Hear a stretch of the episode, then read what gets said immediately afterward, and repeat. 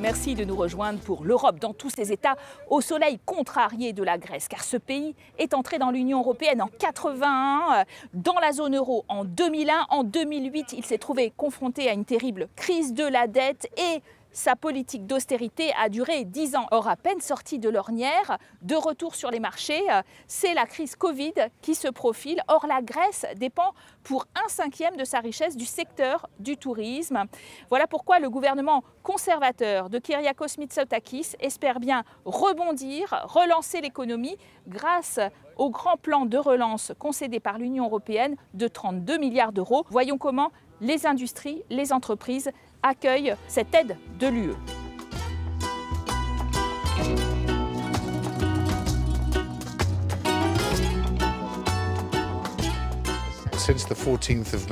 Depuis le 14 mai, nous avons rouvert les portes pour le secteur touristique. Mais à cause des complications de la vaccination et du certificat vert, nous avons dans un premier temps eu très peu, voire pas du tout de touristes.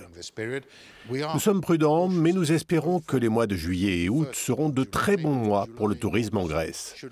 Néanmoins, si les chiffres sont les mêmes qu'en 2020 ou pire, cela serait absolument désastreux. Pas seulement pour le tourisme, mais pour l'économie grecque dans son ensemble. Mais alors justement, est-ce qu'on craint des faillites à très grande échelle, d'autant que le système bancaire grec est très fragilisé et la recapitalisation des banques n'a pas été faite jusqu'au bout?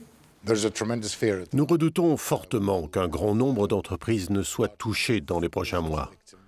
Cela n'arrivera pas pendant la période estivale, mais immédiatement après. Même recapitalisé, le secteur bancaire grec, systémique, conserve des faiblesses. En Grèce, seules 15 à 20 000 entreprises ont un accès direct auprès du système bancaire, alors que nous comptons 840 000 entreprises. Vous imaginez bien à quel point la situation est difficile.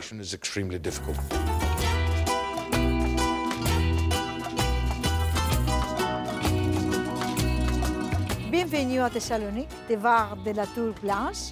Je m'appelle Maria Spiraki, je suis membre du Parlement européen, du Parti populaire européen, qui correspond à la démocratie à la Grèce, qui était au pouvoir. Maria, pour démarrer, est-ce que vous considérez que la Grèce a bien géré euh, la situation sanitaire du Covid avec une première vague qui a été très faible par rapport aux autres pays européens, une deuxième vague un peu plus forte, et puis surtout, euh, euh, effectivement, cette idée d'une Union européenne qui achète en commun les vaccins et d'une campagne de vaccination un peu lente en ce qui concerne la vaccination, malgré les nombreuses erreurs commises par la Commission européenne en termes de gestion et de communication, je crois que le résultat final est plutôt positif pour les citoyens européens. À la fin du mois de mai, selon les chiffres officiels, nous aurons reçu suffisamment de doses pour vacciner pleinement la totalité de la population adulte en Grèce. Donc c'est une grande victoire. En Grèce, nous avons fait et faisons de notre mieux pour endiguer les effets de la crise.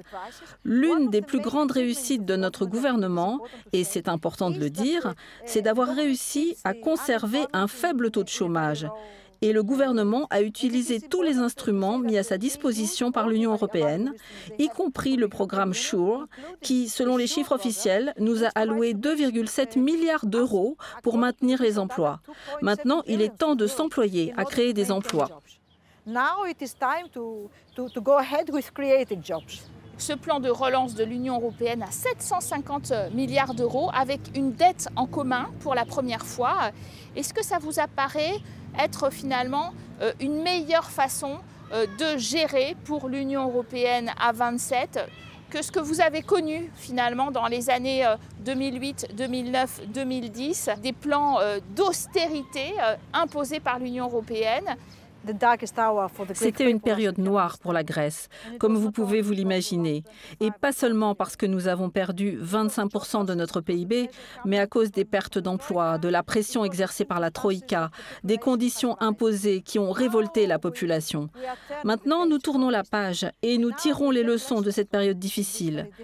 Et dans le cadre de notre plan de relance, financé par l'Europe, l'une des priorités de notre gouvernement est de mettre en place le programme de formation pour la population, afin que les Grecs soient prêts et qualifiés pour de nouveaux emplois. Ce plan de relance européen est l'un des aboutissements de l'initiative du président Macron, co-signé par le Premier ministre Mitsotakis. Et nous en arrivons à cette dette commune, car cela change également toute la perspective de l'Union européenne. Il ne s'agit pas exclusivement d'un marché commun, mais aussi d'un ensemble défendant notre influence dans le monde et d'un message envoyé à ses citoyens. Nous sommes pleinement solidaires avec vous. Maria Spiraki, vous êtes passé à cause du Covid, bien sûr, de 34 millions à 8 millions de touristes en 2020. Qu'est-ce que vous espérez pour 2021 nous rouvrons dans le respect des règles de sécurité afin d'attirer un bon nombre de touristes, à commencer par les touristes européens. Les touristes sont importants pour la Grèce et nous pouvons garantir la sécurité sanitaire et un climat merveilleux. Permettez-moi de vous dire que le certificat vert numérique européen facilitera grandement notre secteur touristique. Il nous permettra d'en assurer la sécurité. Et il est important de savoir que cela ne crée aucune discrimination au sein des Européens, car nous demandons le minimum d'informations personnelles en ce qui concerne la protection des données personnelles des citoyens. Alors Maria, puisqu'on est au chapitre du tourisme, rappelons tout de même que ce secteur représente un cinquième de la richesse nationale grecque, à tel point que euh, la Grèce a rouvert en grande pompe le 14 mai aux touristes avec ce concept des îles sans Covid, Covid-Free Islands. Alors, est-ce que euh, cela correspond bien à une réalité? L'enquête tout de suite de notre envoyé spécial, Luc Brown. Naviguer en mer Égée entre les îles, songer au port de Blanc-Immaculé, où le ferry va accoster, le rêve de tout touriste en Grèce.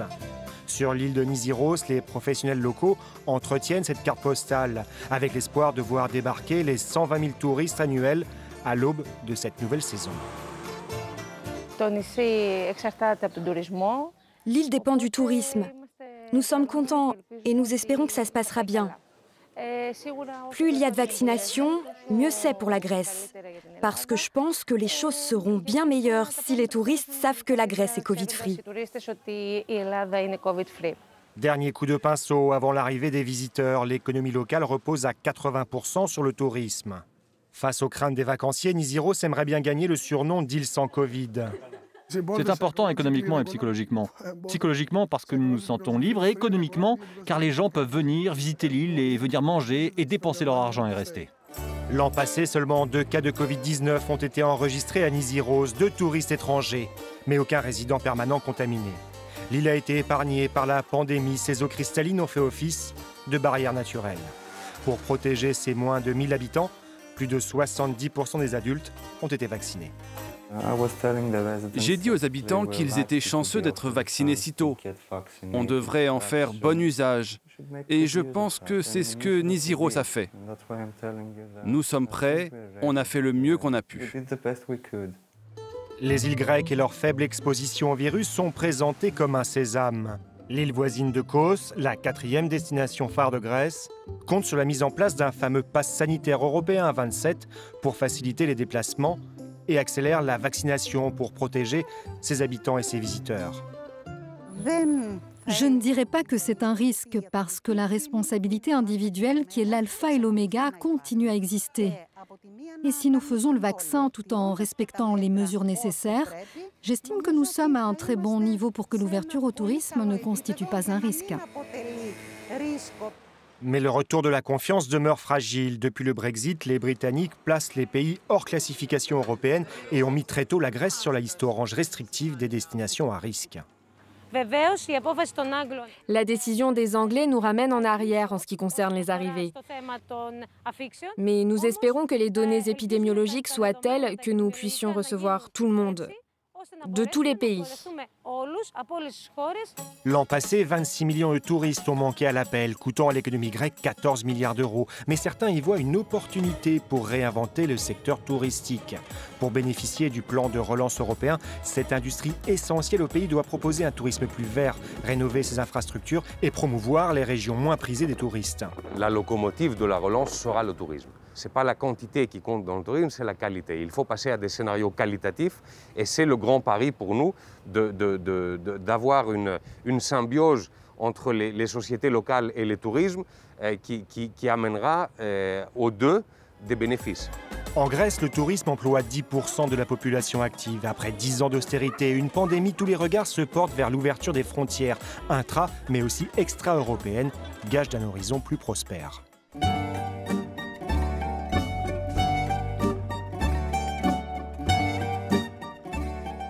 Alors Maria, en tout cas, ici à Thessalonique, euh, il y a déjà beaucoup de touristes. Hein.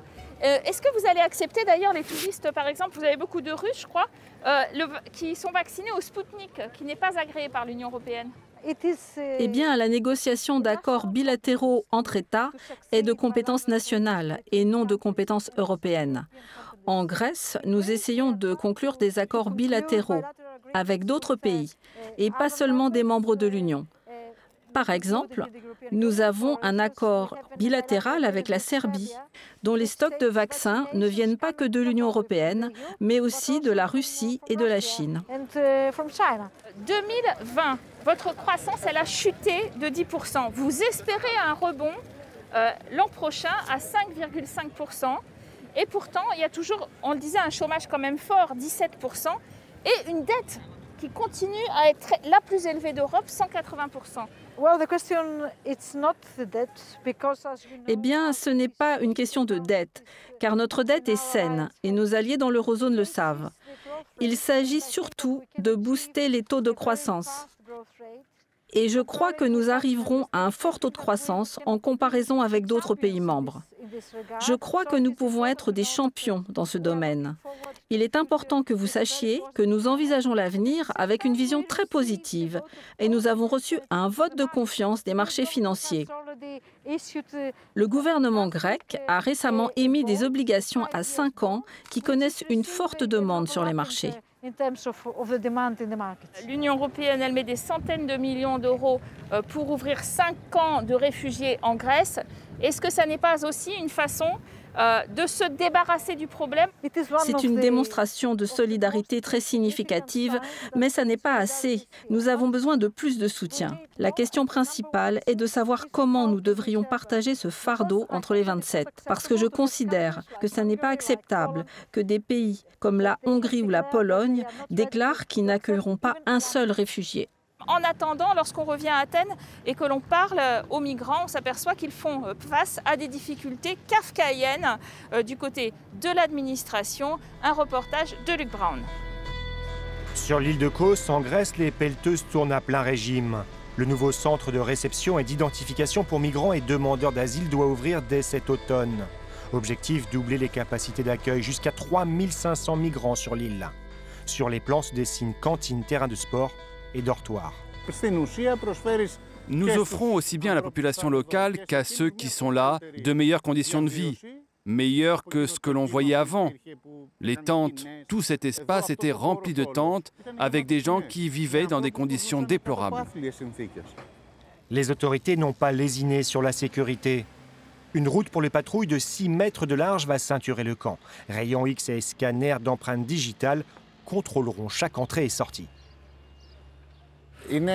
C'est un lieu contrôlé, pas un lieu fermé, mais contrôlé. Et cela permet d'avoir un contrôle sur qui habite légalement à l'intérieur de ce lieu et d'empêcher aussi les infractions. Cinq camps sont en cours de construction sur les îles grecques, entièrement financés par l'Union européenne à hauteur de 250 millions d'euros. En 2021, les migrations via la Turquie ont chuté de 90% en Grèce, 6 000 à peine. Mais pour l'UE, ces installations risquent d'inscrire leur utilité dans la durée. Personne ne sait quand est-ce que ces flux de migrants auront lieu, combien ils seront, s'ils dépasseront ce qui se passe actuellement ou pas. L'idée essentielle, c'est de prévenir au lieu de devoir courir par la suite pour résoudre un éventuel problème. Peu de migrants veulent rester ici. Beaucoup imaginent leur Eldorado à l'ouest sur le continent européen. Les Nations Unies, en additionnant migrants et réfugiés déclarés, comptabilisent 170 000 personnes sur le sol grec. Beaucoup ont atterri à Athènes. Parmi eux, Kurshid, Arrivée d'Iran il y a trois ans, son droit d'asile désormais en poche, elle est menacée d'expulsion de son logement dédié aux réfugiés et doit trouver au plus vite un nouvel appartement. Au départ, ils ont commencé à m'appeler, à me menacer. Ils m'ont dit Nous allons bloquer vos documents de voyage, vous devez quitter votre domicile. Il n'est plus pour vous désormais. Ça fait trois ans que vous vivez dans cet appartement avec vos enfants.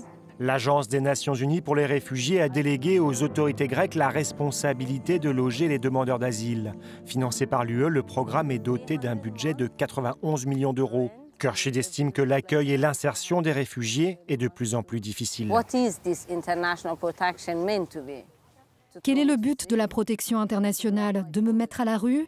De m'empêcher de manger? De me faire souffrir pour survivre? Je ne suis pas là pour survivre, je suis venue chercher une vie meilleure. C'était ça mon objectif avec mes enfants.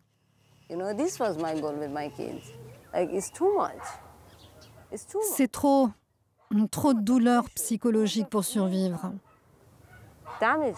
Nous ne sommes pas là pour ça. Ce n'est pas de la protection internationale. Le gouvernement grec recense en tout 56 000 réfugiés hébergés, en baisse de plus d'un tiers par rapport à l'an dernier. Malgré son statut de réfugié sans carte de séjour, après trois ans à Athènes, Kershid ne peut toujours pas se déplacer librement en Europe. Comme beaucoup d'autres réfugiés, elle voit son rêve d'intégration s'éloigner.